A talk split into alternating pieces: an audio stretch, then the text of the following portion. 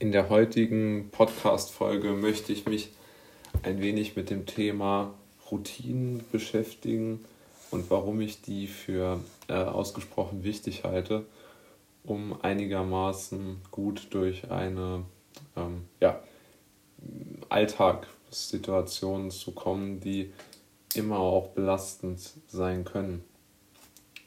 Ähm, zuallererst einmal denke ich, ist es wichtig, sich darüber im Klaren zu werden, dass der Mensch immer sich sehr, sehr gerne ablenken lässt.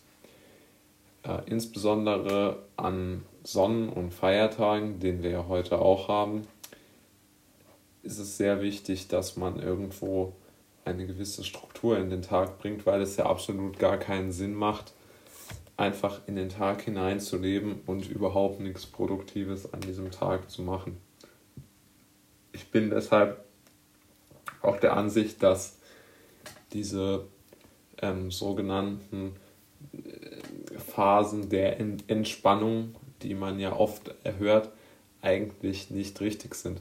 Ich glaube, Phasen des Nachdenkens und der Reflexion sind unheimlich wichtig, aber Phasen der Entspannung ähm, sind auch eigentlich irgendwo falsch, weil man, glaube ich, immer eine gewisse Anspannung ja sowieso hat. Es, be es beschäftigen einen ja immer Themen, man ist immer sehr angespannt und man hat sehr viel Sorge.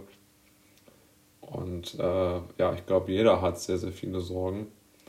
Und deshalb äh, macht es aus meiner Sicht wenig Sinn, zu versuchen, diese Sorgen durch Entspannung und Berieselung, durch Fernsehen etc. sich selbst sozusagen ein wenig äh, auszutreiben. Das halte ich für, für grundfalsch.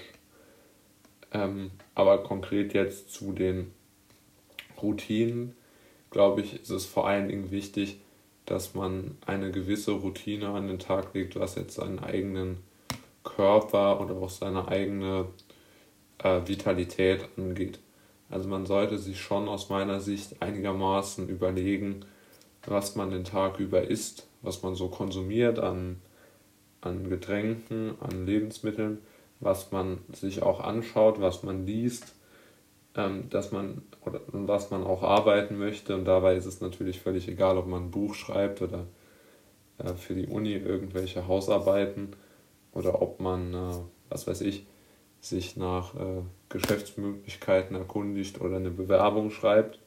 Das hat da natürlich relativ wenig Einfluss. Das sehe ich sehr ähnlich. Und äh, vor allen Dingen glaube ich nicht, dass, äh, dass sozusagen dieses Dahinsiechen äh, irgendeinen Sinn hat.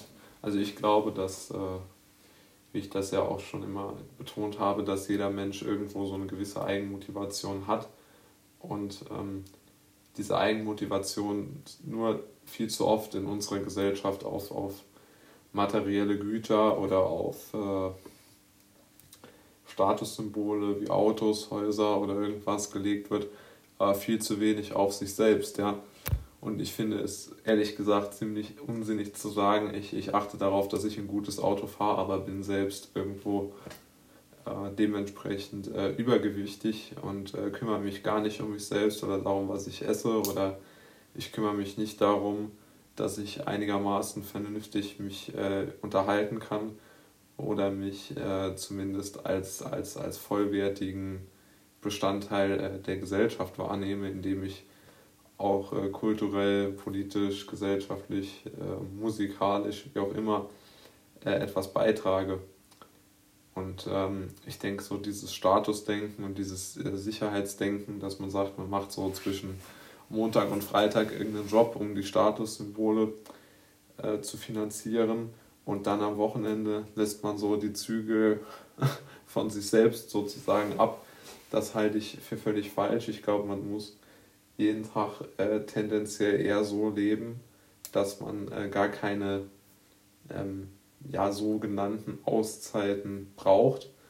Das beinhaltet natürlich das Risiko, dass man für ein Leben, von dem man äh, sich jetzt nicht äh, den äh, zwei Siebtel der Zeit erholen muss, äh, natürlich wirtschaftliche Einbußen ähm, hinnehmen muss im Vergleich zu einem, wo man das machen muss.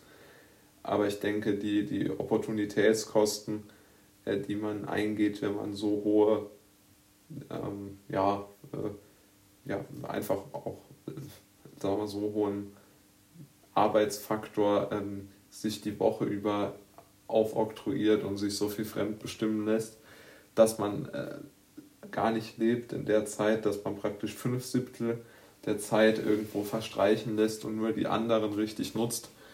Das halte ich doch für eine sehr gewagte Strategie.